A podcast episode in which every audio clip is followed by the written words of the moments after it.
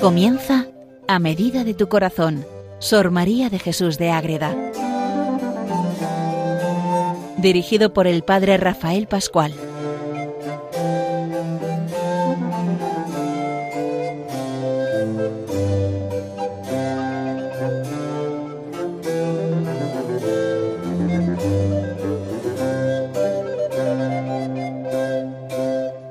Saludo para todos los amigos de Radio María, seguidores de la radio de la Virgen en este mes de mayo, en esta maravilla que seguimos siempre buscando lo mejor, el encuentro con Jesús y con María, con su madre, y seguimos con Sor María de Jesús de Ágreda, una gran devota de María Inmaculada, la Reina del Cielo, la Reina de la Paz, en este programa a medida de tu corazón, que es posible pues gracias a toda esta labor que hace Radio María y que es bueno tener en cuenta y agradecerlo y poder ayudar de aquella manera en que podamos, pues con nuestra colaboración, ya sea grande o pequeña, a través de la página radiomaria.es para que Radio María siga llegando a muchos hogares y a otros lugares donde todavía no ha podido llegar, que nuestra colaboración sea generosa para que la Reina del Cielo sea cada vez más conocida en tantos lugares donde ella quiere entrar como verdadera madre ante todos los hijos.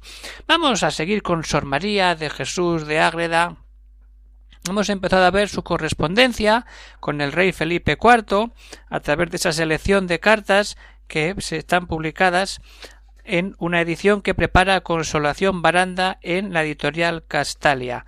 Y vemos muchas cosas, pero vamos a ver también el estilo en sí mismo de las cartas de Felipe IV y de Sor María de Jesús de Hemos visto un poco la intrahistoria de esas cartas, cómo nacen, por qué, qué motivaciones, pero vamos a ver cómo qué contenido en general o qué estilo tienen, tanto una parte como la otra, porque tienen sus diferencias y es bueno saberlos para cuando nos tengamos delante de esas cartas y disfrutemos con ellas, conozcamos la historia de España, la, la, intimidad que tuvieron entre los dos, veamos que nos encontramos con algo realmente sorprendente y muy bueno a la hora de tener en cuenta cuando nos acercamos a Sor María de Jesús de Ágreda. Pues vamos a ir a por ello, queridos oyentes de Radio María, les habla desde el convento de Logroño el padre Rafael Pascual Carmelita Descalzo. ¿Cómo escribe el rey Felipe IV? ¿Cómo escribe Sor María de Jesús de Ágreda? Pues vamos a empezar con las cartas de Felipe IV. ¿Qué estilo tiene?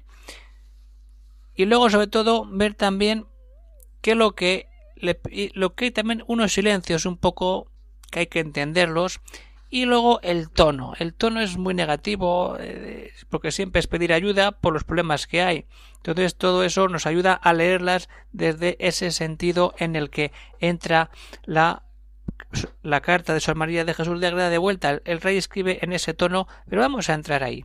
Que esas cartas que Felipe IV escribe a Sor María tienen casi siempre la misma disposición, en misma estructura.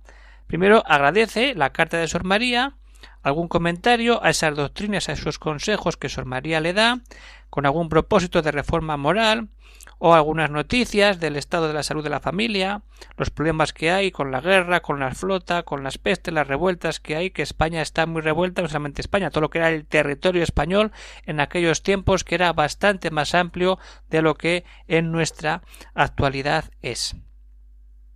Entonces, pero él escribe todas estas noticias familiares, íntimas, sociales, políticas. ¿Para qué? Para que Sor María pida a Dios por estas situaciones. Es una ayuda espiritual que el rey Felipe IV pide a Sor María a través del único medio que había en aquel momento, a través de una carta postal. Él está en, en, en Madrid o en donde esté, y Sor María está en Ágreda. Entonces, ese esa ida y vuelta es lo que nos queda en estas cartas. Lo que debe quedar claro que es un tono constante, pero lo importante, sólo se comunica aquellos hechos por los que ella debe trabajar ante Dios. Y así es como tenemos que leer estas cartas, no con esas sospechas de que si había o no había intrigas entre Felipe IV y Sor María. Felipe IV pide ayuda porque la necesita y Sor María responde y reza y ofrece todo ante el Padre y ante el Santísimo que tantas horas pasaba ella en adoración en esa iglesia, en su iglesia en Ágreda. Entonces, el estilo que se mantiene es uniforme a lo largo de todos los años. Sor María luego cambiará el estilo, como veremos, tiene como dos etapas, la primera parte y la segunda, donde ya cambia un poco el estilo y el tono. El tono de, Felipe IV, pues es un tono familiar, sobrio, sincero, con una prosa clara, evitando muchos eh, barroquismos y experiencias y eso que no, no, vamos a la, a la esencia y directamente a lo importante. Pero ¿qué pasa? Que también hay unos silencios un poco que tenemos que entenderlos. Sor María les saca un tema, pero a veces el rey, por motivo que sea, pues no entra en detalles. Son momentos contemporáneos en los que el rey deja, por ejemplo, esos detalles concretos acerca de batallas y asuntos de la corte, pues que igual no entra a contarle, porque tampoco vienen al caso, o tampoco a las diversiones que tenía el rey como rey. Ninguno, además, tampoco muestra ese interés por el milagro y las visiones que había en aquella época, más estando con Sor María, que tenía tantas revelaciones personales. Todo eso no aparece en las cartas. Son silencios que están ahí y que hay que entender. ¿Para qué va a contar el rey que han tenido una fiesta en el palacio de no sé dónde con no sé cuántos duques? Y personajes de alta alcurnia en España. Pues no, el rey escribe, mire madre, me pasa, tengo un problema en Flandes, tengo un problema en la corte de Madrid, pues ayúdeme a rezar y a presentar esto al padre. Eso es lo que el rey Felipe IV pide a Sor María en las cartas. Pero todo eso nos lleva a entenderlo desde ese tono negativo, porque el rey que hace, pues es que estoy mal, estoy mal en esto, en esto, en esto, en esto, y por eso escribo y pido ayuda. Solo son aspectos negativos, insistiendo siempre en la difícil situación en que se encuentra la España de aquel momento. Estamos hablando de mediados del siglo XVII español. La monarquía, la carencia de medios humanos para poder salir de esa situación tan complicada en la que está el rey. Entonces, insiste una y otra vez. Y entonces queda, pues parece que es un tono pues de desaliento, de, que está el rey quejumbroso o destinado a conmover a Sor María. Entonces, como que da pena, como va como de medio víctima, pero madre, ayúdeme, y así con esas oraciones que usted pone, con toda su intensidad y fervor como religiosa, pueda todo esto ayudar a que España salga siempre adelante.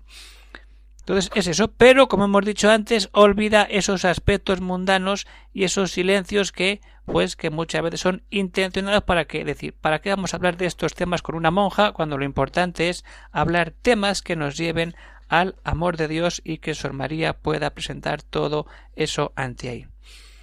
Pero ante estos silencios del rey, ella nunca va a contestar con negativas, siempre va a estar pendiente, lo veremos luego.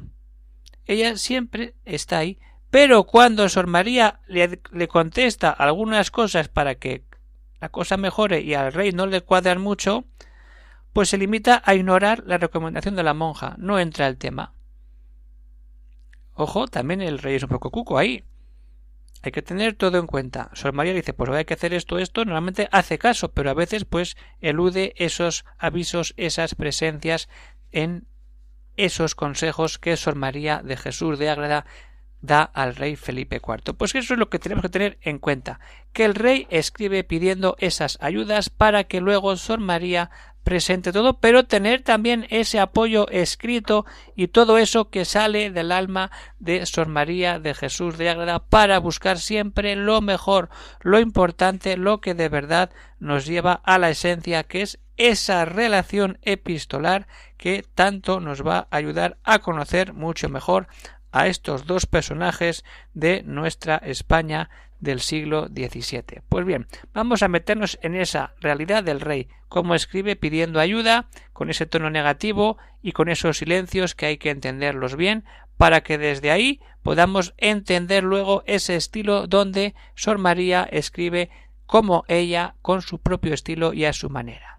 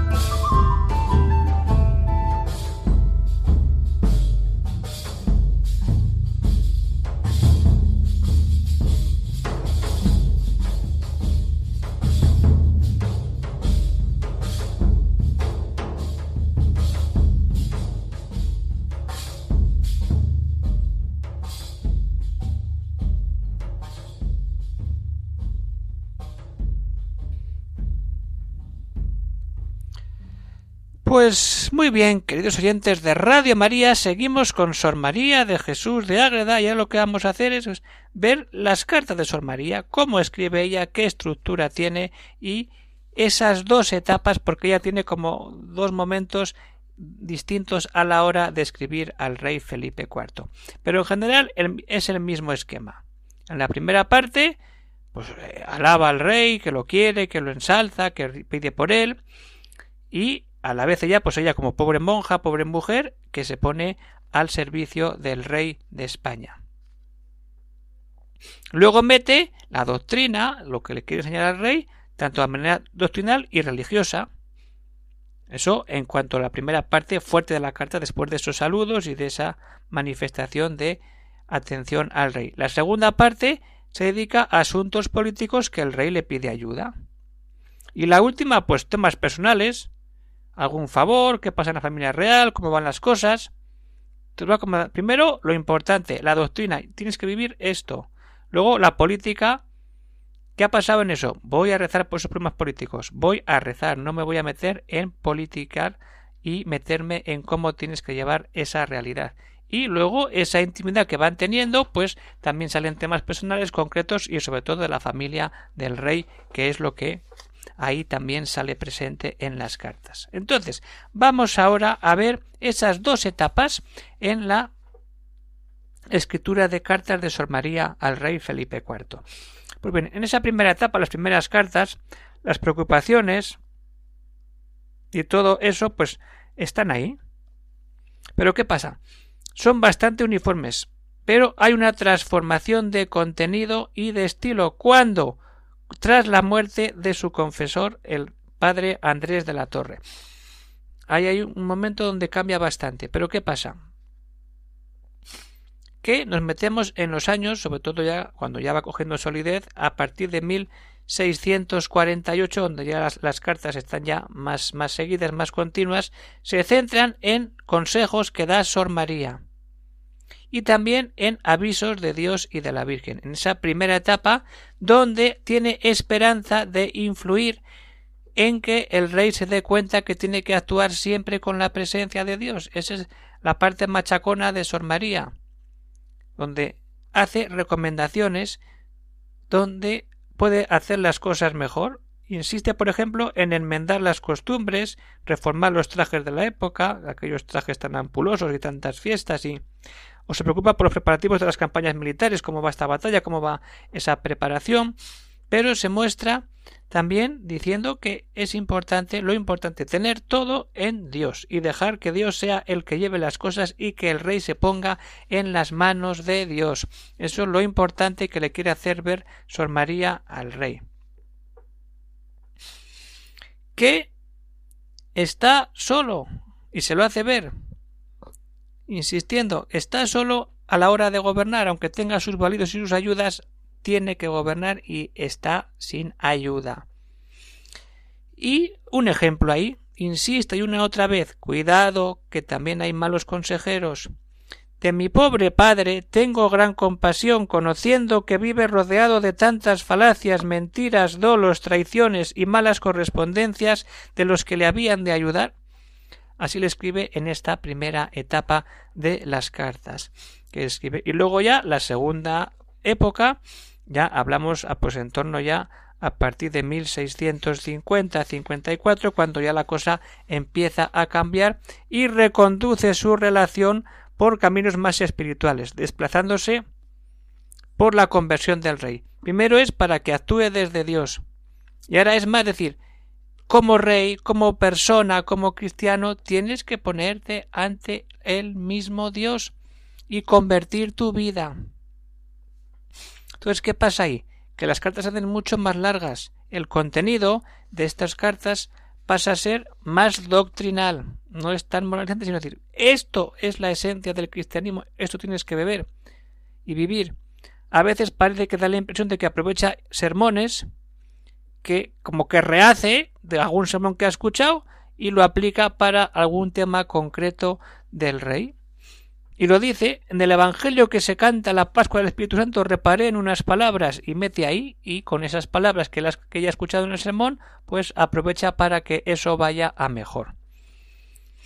o también imágenes, metáforas, comparaciones con simbología, por ejemplo, vuestra, Majestad está como columna de fuego para resplandecer entre todos y dar luz en la noche de las herejías, para extinguirlas con fuego. Así escribe, por ejemplo, el 25 de noviembre de 1650. O decir todo lo que vive ahí. No hay cosa en esta vida que deje de anunciar que hemos de morir. El ver salir el sol, amanecer y anochecer, mirar a la tierra en que hemos de parar, el campo verde agostado, las hermosas flores marchitas, los árboles despojados y todas las criaturas en su mutabilidad nos insinúan esta verdad. La muerte, que la tenemos todos, pues también se le deja caer al rey, que aquí el rey no es eterno, el único rey eterno es Jesucristo. Esa es la maravilla. Entonces, a la vez va creciendo ese respeto y ese cariño hacia la persona del mismo rey. Entonces, el objetivo no es tanto en influir en su persona concreta, sino convertir la actitud de el rey hacia una realidad concreta de conversión personal como persona individual para que desde ahí la relación con Dios sea mucho más fuerte y pueda acoger mejor la acción de Dios en su propia vida. Eso es lo que intenta Sor María con esta segunda parte de las cartas. Entonces, llegamos al final de esta introducción, porque luego la siguiente programa ya vamos a entrar en ir viendo cartas interesantes ¿Qué conclusiones podemos sacar de aquí? Pues esa única cuestión polémica en sí. ¿Había que tener válidos en el gobierno o no? Pues el rey debe gobernar sin más ayuda que la de Dios. Es lo mejor, es decir, tengo ayuda, pero es que a veces la ayuda le sale rana y le complica mucho. Lo que pasa es que ahí el rey no le hace mucho caso. Pero ¿qué es lo que tiene que dar en concreto?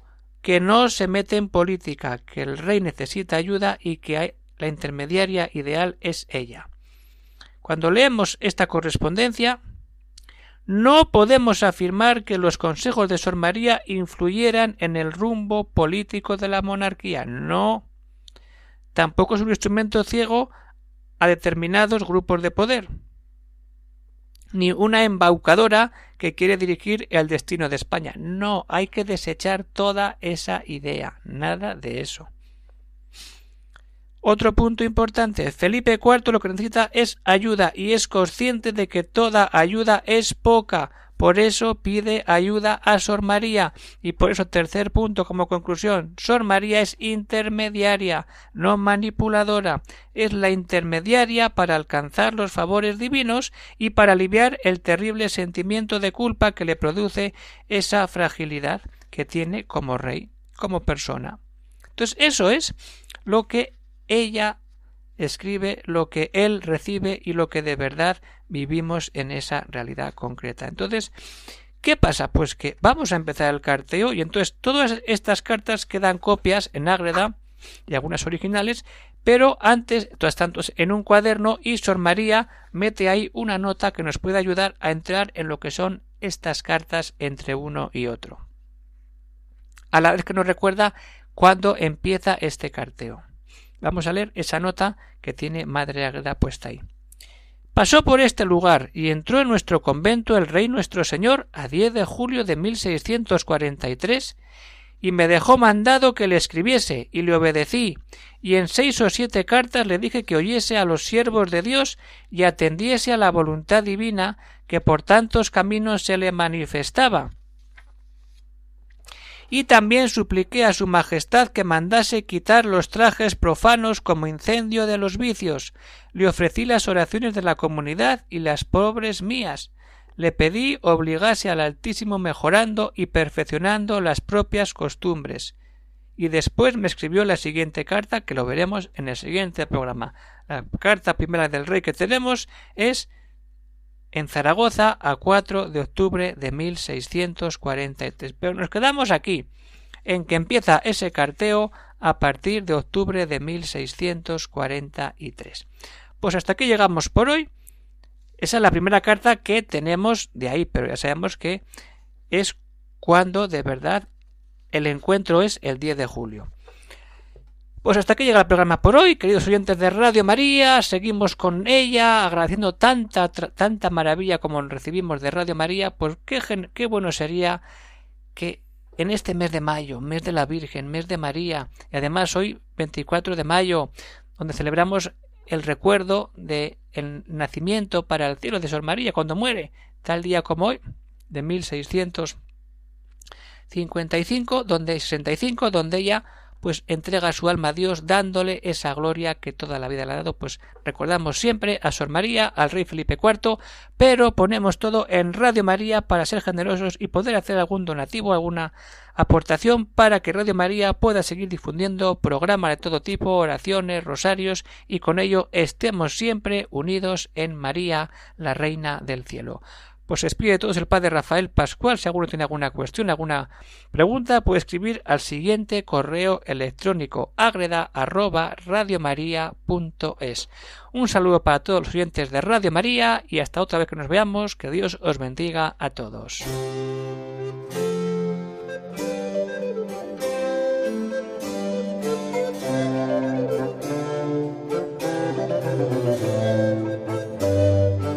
Han escuchado en Radio María A Medida de tu Corazón, Sor María de Jesús de Ágreda.